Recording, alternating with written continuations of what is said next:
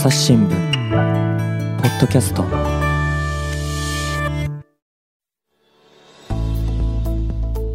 朝日新聞の木田光です、えー、本日は科学未来部の竹石涼子さんをお迎えしています、えー、竹石さんよろしくお願いします。よろしくお願いします。前回の続きからお届けします。えっ、ー、とで本日のテーマは何になりますでしょうか？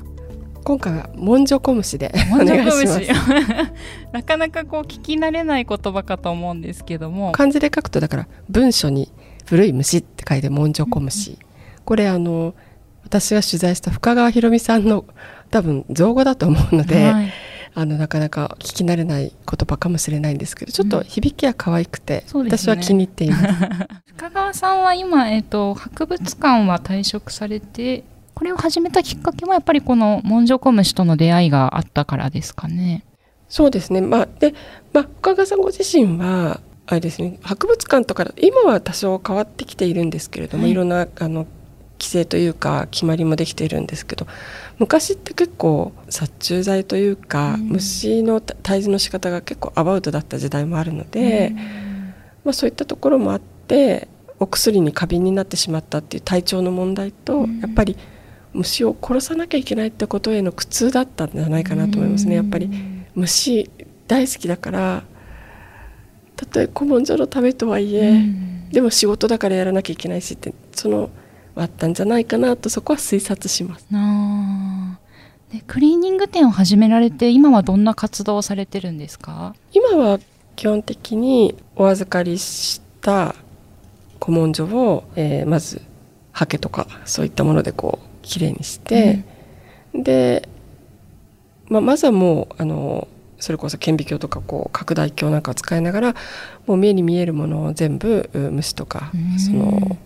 まあ、幼虫とか含めて生きてるものもミイラも含めて全部取り除いてであの薬は使いませんというもうオーガニックな古文書クリーニングを加賀さん歌っておられるので薬は使わずに目でもう取れるものを全部取っそれであのお返ししてで資料を依頼される方にはあらかじめあの承諾を取って、うんそこから出てきたものを研究に使わせてほしいということで、うん、その出てきたものを研究してるっていう、うん、そういう形ですね。なかなかこう地味でお金にならなそうではあるなと思うんですが。そうそこが一番大変だと思います。その、深川さんはとてもユニークな研究分野ある意味切り開かれたのでパイオニアですよね。そうですよね。でただもともと大学の研究者とかであったわけでもないですし、まあ、博物館に勤めておられたのでね、非常勤でしたけどしかもあの大学って言ってみれば縦割りなわけじゃないですか、昆虫学とか歴史学とか、だからその狭間にあるものっていうのをなかなか大学の既存の研究室の中でじゃああの、うん、やっていきましょうとかっていうことができなくはないでしょうけどなかなか難しいし、うん、運にも恵まれないと大変だと思うんですね。まあ、深川さんご自身は、まあ、博物館を辞められてから、まあ、いくつか、まあ、お仕事もされたようですけど最終的にはそのやっぱり虫愛そのしかも文書小虫への愛がやっぱり勝っていたので自由にそれをやれる環境でしかもまあ、ある程度生計を立てられるようにということで、まあ、自営業という形で始められたんだと思いますけど、まあ、でももっともっと、まあ、今博物館いろんな意味で、あの予算を削られたりとかね、別にこの今回の話に限らずもう博物館美術館だけでもきっともうワンクール喋れちゃうぐらいのいろいろな難しさはあると思うんですけどでももっともっと大学とか博物館とかそういうところでこういうユニークな研究がやれる環境が少しでも残っていってほしいし少しでも広がっていってほしいなと思うので、文書小虫がもしこういろいろもっともっと面白いと思ってくれる人が増えて、広がってそうだよねってなんかこういろんな分野がこう混じり合う、いろんな分野がいい意味でチャンプルーでねごごちゃ混ぜになることでこう新しい面白いことが見えてくるかもしれないってことがこう伝わっていってそういう研究の場が広がってくるといいなとは思いますね。やっぱり深川さんご自身もお店やってるけど大変は大変みたいだし、結局あの研究費はなんとかクラウドファンディングであの捻出したけどもそれ生活費には当然使えないから、うん、生活費はお店で稼ぐしかないけど、うん、深川さんへの虫の愛はすごいからこう一枚一枚丁寧に見るわけじゃないですか、うん、当然スピードは落ちちゃいますよね、だから丁寧に見れば見るほど整形は成り立たなくなっちゃうってところもあると思うし、そこはまあ私がどうしてあげられるってわけでもないんだけどぱり在野の研究者の大変さ、やっぱり整形を別のところで立てつつ研究も没頭する時間が欲しいっていう在野の研究者のあの抱えるこう難しさというかそれはあの深川さんの話を伺ってても感じるところだなと思っています。であの古文書って先ほどあの災害の話とかもありましたけどあのなかなかそのままこう消えてしまったりすることもあるんですよね重要性があまり伝わっていなくて。あたくさんあると思います。うん、あの古文書のレスキューの活動をされているあの先生にも話を伺ったんですけれども、はい、まあ、その先生の話でもあの集落ごと人がもう減ってしまって集落ごとなくなってしまったりとかもう本当にこう市で管理していたものでもなかなか古くなって例えば場所がなくなったんで、えー、とかっていう形でこうまあある意味汚れてるしとかボロボロだしじゃあ捨てちゃいましょうみたいなのは結構あるみたいなのでまあ本当に何て言うんでしょう。少子高齢化もありますし過疎化もありますし多分こうしてる中でもどんどんあの蔵とかねそういうとこにあるものも一個ずつ消えてってるんだろうなっていう危機感はありますね。もう一人ですね、と清水翔太さんという方の、はい、えっと記事も朝日新聞デジタルで載ってるんですけれども、はい、こちらは、えっと、長野県のご実家の蔵を片付けていたらっていうお話でしたけどこちらもご紹介いただけますか？はい、えっと、清水さんは理科の先生をやってらして、はい、あのまあ、ご実家の蔵をこう片付けていた時にもう蔵の中何があるの？って聞いたら、うん、ご家族も「いやもうずっとあげてないしなんかガラクタばっかりだってこう言われてたらしいんですけども、うんうん、まあでもあのまあどっかで片付けなきゃなっていうので あの片付けに入入られたと。そしたら、まあ、1階は結構倉庫として使ってたのでだったんだけども2階でしかも手前はまああの多少人が入った形跡があったんだけども奥の間が結構大きな蔵なんですよ。蔵って言ってもこれ離れだよねってぐらい大きな蔵であのその奥の奥の部屋に入ってた時に私もあのちょっとコロナ禍ってこともあってあの写真とかオンラインでしかあれしてないんですけれども、はい、本当にこうタンス古いタンスのと壁との間に何か和紙で書かれたものがわさわさわさっとこう積んであるような感じでであのネズミの糞とかもあったんですか？なんて話したら、いやまあ糞もあったんですけど死骸も転がってるような感じでしたね みたいなみたいなそういう感じの相当しばらく前から入ってないような手つかずなあの蔵だったみたいで。まあ、でもさっきのお話聞いてるとこう手つかずほどなんか埋もれてるような予感が今ビビッと しましたよ。そうなんですよ。そうなんですよ。でも清水さんはその時まさかその手つかずほどいいなと思ってないので、ね、あのわおと思いながらでもなんだろうこれって思ってで理科の先生なんだけど郷土史にもご興味があったみたいなので、あのなんか昔の古文書だったらこう見てみたいなみたいな感じで、うんうん、俺のうちにもこういうのがあったのかというところで見たところなんかえらい古い調べてみたらこう徳川吉宗が亡くなって数年ってこう江戸時代 のこれしかも戸籍だっていうのが分かってこれはちょっと、ま、あのちゃんとした書物が残ってるのかもしれないと思われたみたいなんですよね。でもうお家も代々名主さんであの幕末に尊の上位の志士が街道を通って行ったみたいなそういうこう歴史的にもちょっとこうポイントになっているような場所にお住まいだったみたいなので、まあ幕末から比べるともう少し遡ったあの古文書なんだけどなんかこう大正から江戸ぐらいまでこういろんな古文書がこう混ざり合ってたっつってましたけどでそういうのをこうご自身でこうちょっと整理されてたみたいなんですね。で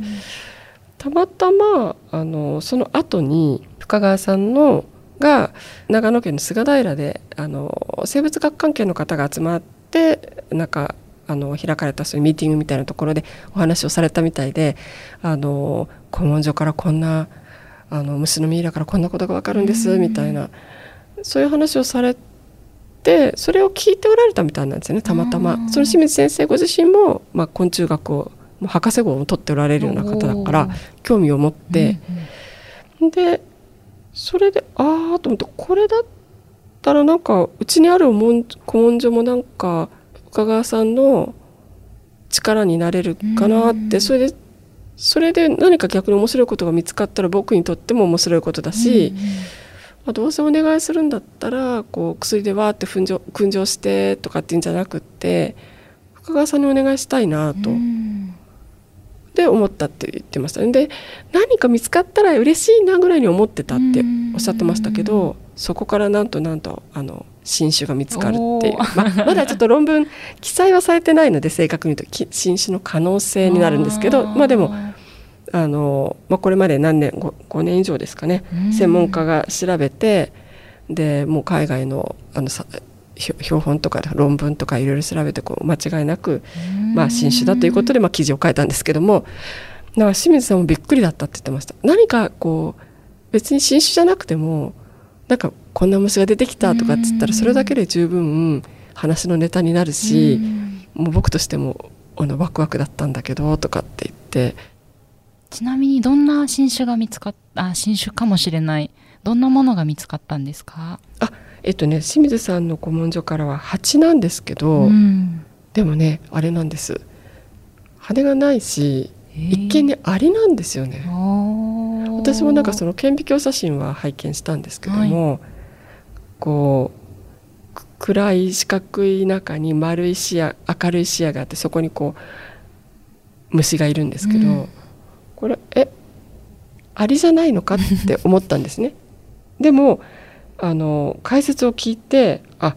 アリだとその胸とこうお腹のこう節がある。でそれが確かにないって言われるとないなと思ってでなんか深川さんご自身もあのこれアリ型鉢要するにアリの形をした鉢かなって最初思ったぐらいだったんですでもやっぱちょっとなんかどうも調べてもしっくりこないから自分はまあ鉢とかアリの専門家じゃないから、アリとか鉢の専門家にっていうんであの寺山先生にこう願をしたんですね。そしたらこれは蜂だよねって話になってあの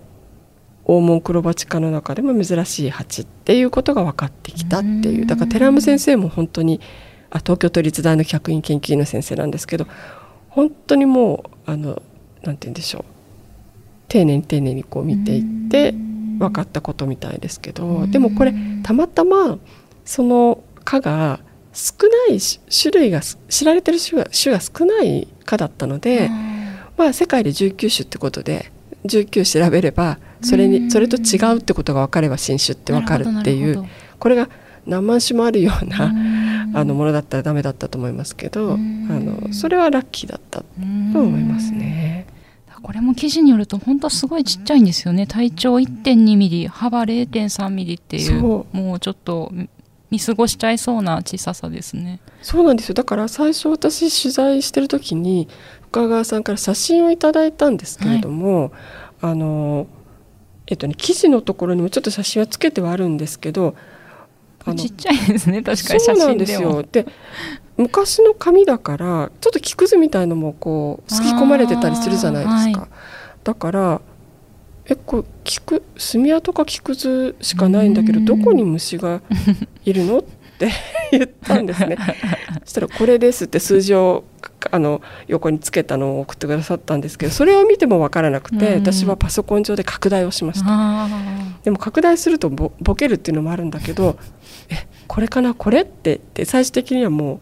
うあのこれっていうふうに指して矢印でこう示して。そうそれで分かったっていう感じなぐらい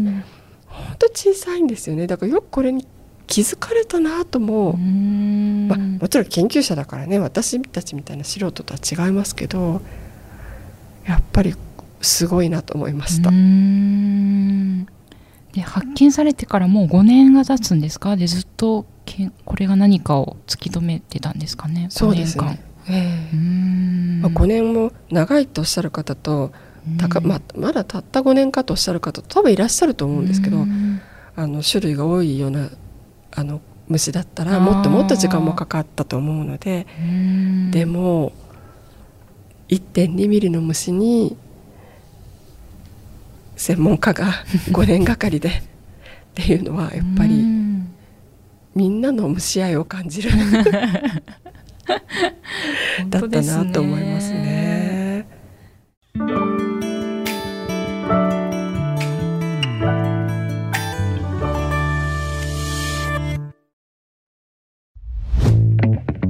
メディアトークパーソナリティの真田亮です。SDGs シンプルに話そうをお聞きの皆さん、朝日新聞ポッドキャストには他にも番組があるって知っていますか？メディアトークは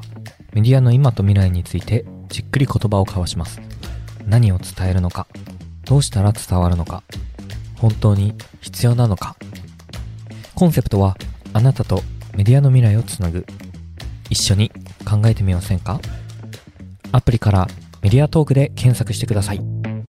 回この記事をあの配信してから反響もいろいろあったかと思うんですけど、はい、どんな反応が皆さんからありましたか？はいあの私科学未来部、まあ、主に科学医療を担当してきたので、はい、そういうこう科学が好きな人からの反響っていうのに見慣れてたんですけど、今回の反響は私がこれまで頂いてきたはがきとかメールとかツイツイートとか、はい、そういうのとは全く違う感じだったんですね。あの例えば古文さっきもちらっと言いましたけど古文書解読のボランティアをやったことがありますとか昔大学時代にそういうあの虫をやっていましたっていう人もいたけど私はあの古文書をあの開いて調べるおしあの研究をしてましたとかあと図書館の司書さんとかあと高校時代に、えーと図書委員で虫干しをやっていた時のことを思い出しましたとかあとは古本屋さん博物館の方とかっていう形で。方からそうなんですね。それがとても嬉しくてまさにこれがあのこの研究の面白さなんだろうなっていうその昆虫学をやっておられたあの方からももちろん反響いただきましたけど、はい、中にはどこだったかな？スマトラ？ちょっとなんかすみません正確に忘れましたけど、はい、海外からも。どこかの東南アジアの山の中にいて、うんうん、たまたま山から降りてきた時にメールツイートツイッターかメールかなんかでこの記事を知って読みましたみたいな あの昆虫学者の方もいらしたけど本当にこう今言ったような全然これまで自然科学とはちょっと無縁の世界の方からもお便りをいただくっていうのはやっぱりこの深川さんが切り開いた分野が本当にいろんな人に楽しんでもらえるし逆に言うといろんな人の協力があるともっと進む分野でもあるっていう。で、ね、しかもご自身の図書委員やった学生時代のことまで思い起こさせてしまうような想像力も刺激するようなだから本当に面白いいろんな人がいろんな読み方をしても面白いってことがその反響を読みながら分かってもうますますあの今回の出会いに感謝して嬉しかったですね書いた甲斐があったなと思って。じゃ結構思い出をこう思い起こしてコメントしてくださる方が多かったんですね。そういう方も結構多かったですね。あとはもう本当に今あの古本屋をやってるんですけど古本屋さんとか図書館だと虫はやっぱりどうしても敵になりがちなんだけどそうかこういう見方もあるんですねみたいなあの声も寄せてくださった方もありましたしその博物館の方とかでもこれからもし出てきたらふっとしないでちょっとどうしようかなって考えるくらいしますっていう あの反響もあってそうですね。あと深川さんご自身の方には直接あのやっぱり反響も結構あったみたいでツイッターだけを唯一やっておられるんですけど、うんうん、お子さんのいる方なのかな、まあ、ママ友かもしれませんけど、はい、方からもあの要するにこう昔の虫でもこんなことわかるんだねっていうかある意味干からびた虫じゃないですか。平たく言っちゃえば。でもそんなことがわかるんだねっていうあの反響もあったみたいでだから本当に今と昔をつないでるもんじょこ虫だなと思ってうん本当にあの通常3回ぐらいあの同じテーマで書くと少し間空けようかってなるんですけど、はい、あのなかなかこう面白いのでついこれ書けたらいいなとかってつい思わせてしまう テーマですね。ねまたどんどん発見もありそうな分野でもありますよね。そうですね今逆に手が足りないって言ってますね。いろいろ出てくるけどなんせ一人で全部一人やってるから。で何か出てきたらその分野に詳しそうな先生をもうお願いして直撃してお願いをしてサンプル送って打ち合わせをしてとかってやっておられるので、ね、手が足りないっておっしゃってましたね。だからそれこそやっぱりあのいろんな方が、まあ、あまりこうね外に文書の外にくっついてるのも中にくっついてるのも一緒くたにしちゃうと学問としてはもうちょっと成り立たなくなってきちゃうと思うんですけど、そこら辺もきっちり踏まえた上であのいろんな昆虫学の先生とかが入ってきてくださると、やっぱりもっともっと広がるんじゃないかなと思うし結構あの今回の記事昆虫学の先生の間でももともとなんかこう深川さんのこう小さな講演会を聞いたことがあって知ってましたみたいな方はもちろんいらもちろんいらしたみたいなんですけど、はい、あの今回の記事を機にこう一気にこう広がってきたみたいでなんかあのこんな面白い記事があるよって出回ってるとかって話も聞いてそれ嬉しかったので、まあ、こう読んでくださって興味を持たれた研究者がまたそれに参入していって、研究が広がっていったらいいなって思いますね。だから絶滅して諦めてた研究が、あのむしろミイラからこう言えるようになったりして、こうね分布がこう時代ごとに変わっていったとか逆にその分布とともにもしかしたらですよこれは全く想像ですけど、はい、例えば参勤交代とかねいろいろなこう物流とかが広がる中で虫の分布がこう変わったんだみたいなことが例えば分かったりとかしたらこれは単なる私の妄想です。あのもう面白いじゃないですか。もしかしたらこれからのこう漫画だとかドラマとかそういうところにも影響を与えるかもしれないし、もっとリアルにねこうなるじゃないですか。夢が広がります、ね、広がりますよね。だから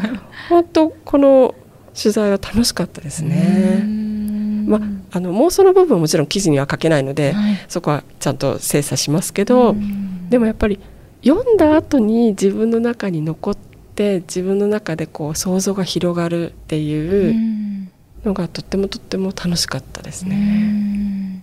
であとは私こう虫が苦手って先ほどお話ししましたけど、はい、そんな私でもやっぱりこう小さな虫たちを大事にしようというか何て言うんでしょうゴミと思っていたものへのこう扱いが変わるというか、目線がちょっと温かくなるというか、本当多様な生物たちの居場所としてこの古文書があるんだということで、なんか虫への目線自体も変わったような気がしますね、今回。そうですね。だといいですね。うん、まあ私自身も 家の中にあのちっちゃな雲がぴょんぴょんって跳ねてたりする時あるんですけど、あの昔だったら「はい即ベランダへどうぞ」って誘導するんですけど 最近ちょっと観察しちゃう。観察してるんですね。であの今後ですねなんかどんな展開になっていきそうとかありますか？論文にしたりとかこの研究の展望っていうのは。そうですね。あの、ま、この蜂の新種の論文っていうのは今まさに、はい、あの佳境を迎えているので、あの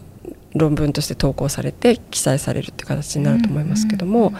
えっと、それ以外にもあのいろんな虫のサンプルは手元にたくさん持っておられて、でそういったものの、まあ、こう新種だったりとか種の童貞っていうのもそうなんですけどもう一つはやっぱり、はい、あの古文書って日本だけのものじゃないじゃないですか。あ確かにそうですね。さすがにパピルスのところまでは遡っちゃうとあれかもしれませんけど でも海外にも古文書ってたくさんありますよね。まあ、極端な話別に古文書が紙じゃなくったって石板だってそこに挟まってミイラになってるかもしれないですよね。って考えるとこれはやっぱり海外にも目を向けたいと。だから深川さんの次の目標というか夢は、やっぱりあの海外の古文書の文書小虫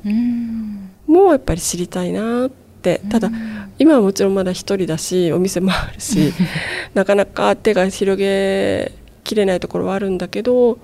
と言いつつあの先週だったかな韓国の大学の図書館の方から博物館の方かなちょっと正確に忘れちゃいましたけど深川さんの恩師の先生がご紹介くださった方のつながりでそういう韓国の方ともつながったみたいでで韓国の方その方日本語がよ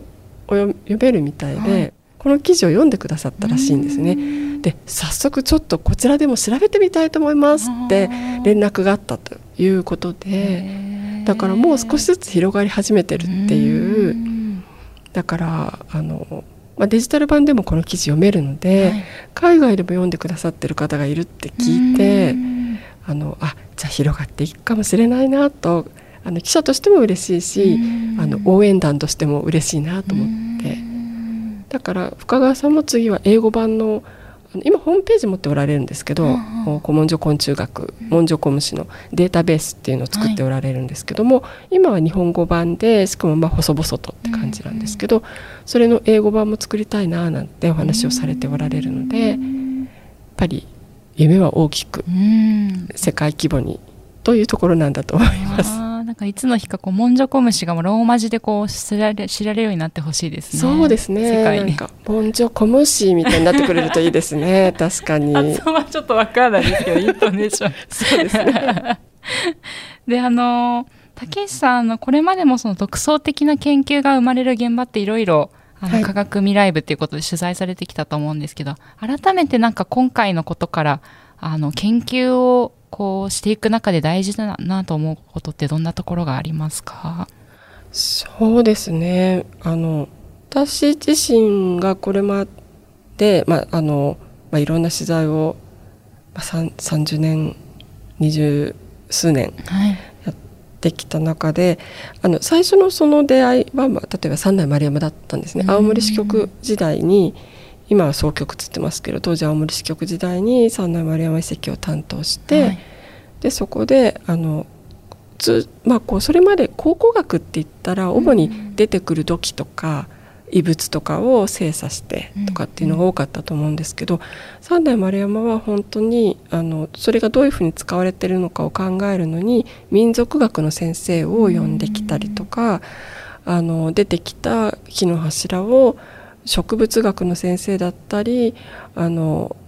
植物遺伝学の先生だったりっていうような方が例えば薄く切片にしてその断面を見る。で今度はその出てきた栗の柱の DNA を調べてみる。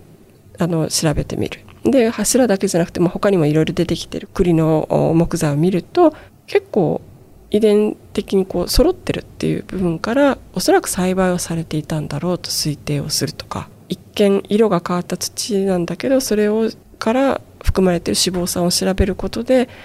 あのここがゴミ捨て場だったんじゃないか、うん、もしくはお墓だったんじゃないかみたいなことを調べていくとか、うんうん、で iPS 細胞もあのちょうど人の iPS 細胞ができたっていうところの直前ぐらいから担当して、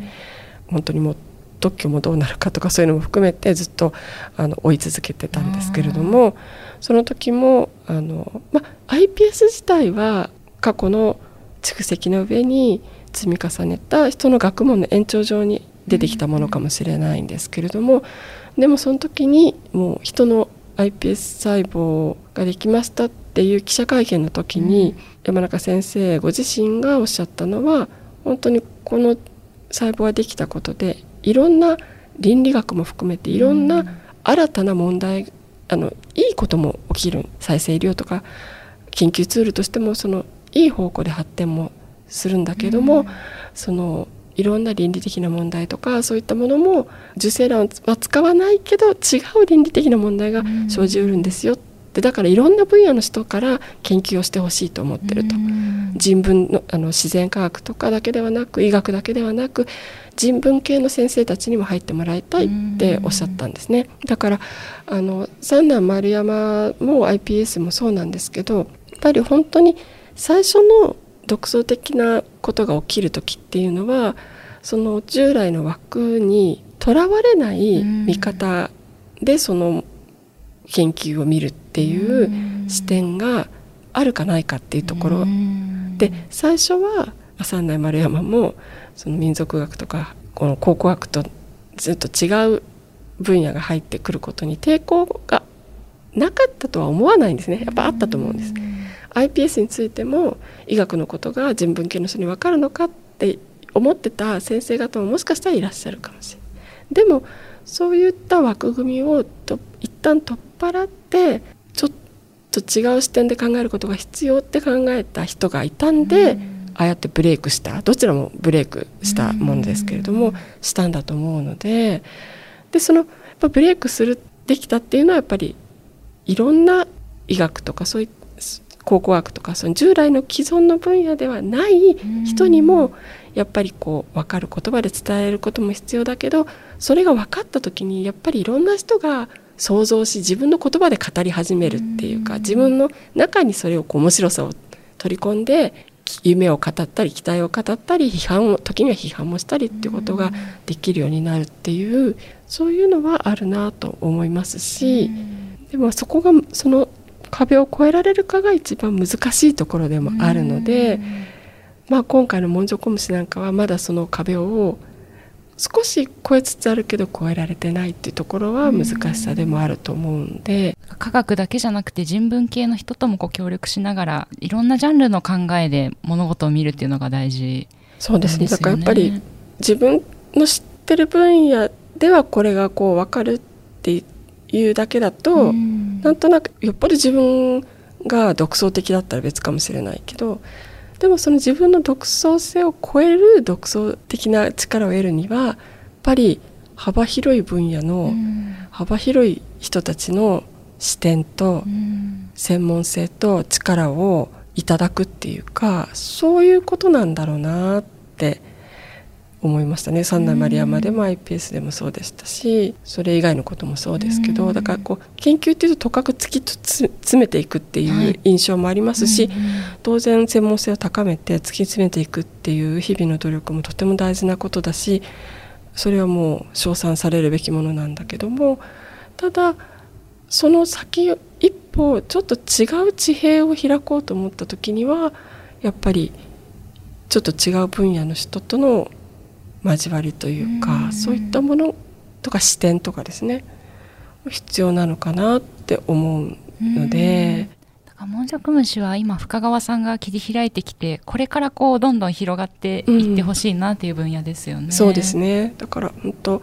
あの深川さんを紹介してくださったあの先生も私に「研究って孤独なんだよ」っておっしゃったんですけど、うん、それ山中先生もおっしゃってたんですよね。最初はやっぱ孤独だったってで失敗させられないっていう思いもあって誰に任せるかっていうのもすごく慎重になったとか。ってだから深川さんもこれまでは 多分ものすごく孤独だった部分もあると思うんですね。でもそれがこれだけあの記事を書いたらこんなに反響があってでだからテレビ局からも取材がこの記事が出た後で来たっつってましたからそれだけ反響を呼ぶ応援団が理解者がこんなにいるんだよって分かって深川さんご自身もあのとても嬉しかったんじゃないかなって思いました。でまた今から夏休みの自由研究のあの季節でもありますしあそうですね、ね、ぜひ蔵とかをお持ちの方どれだけリスナーの中にいるか分かりませんけど、ねうん、ぜひこうゴミと思わずあの、うん、大切にしていただきたいですよね。そうですね。ぜひぜひあのおじいちゃんおばあちゃんと会いに行った時とか、蔵とかね入らせてもらった時になんかこうまず手つかずのものを見たらそこでわーっとあの埃を払わずに そうでしたね。埃にも虫がっていう 教訓が今日あります。そっと埃の状態を観察し どれくらい手つかずなのかあのおじいちゃんおばあちゃんたちにも取材をしてでちょっとそっと開いてってっていうのもありかなと 自由研究で ね、ぜひ皆さんあの記事はあの朝日新聞デジタルの方でも読めますのであの夢を広げてあの身近なところからいろいろ考えていただけたらなと思います。はい、今日はあの竹石さんありがとうございました。ありがとうございました。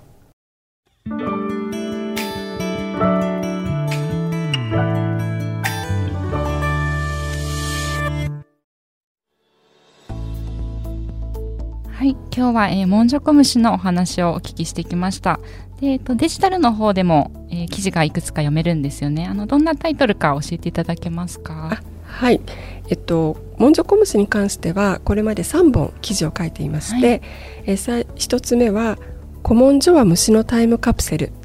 虫のミイラが教えてくれる昔の生態界生態系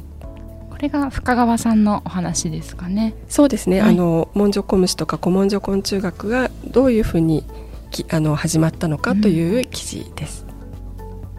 うん、で他にえっ、ー、と竹内さんがこの取材を通して考えられた取材後期っていうあの記事があったりとかいろいろな記事があるのであのぜひお読みいただけたらと思います。はい、本日は本当にありがとうございました。ありがとうございました。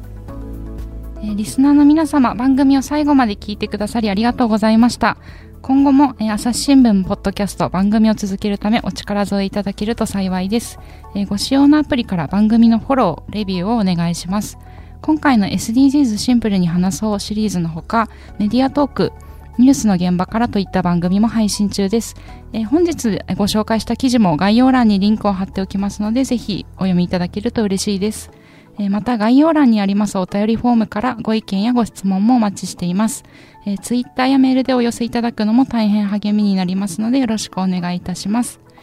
朝日新聞ポッドキャスト朝日新聞の木田光がお届けしました。それではまたお会いしましょう。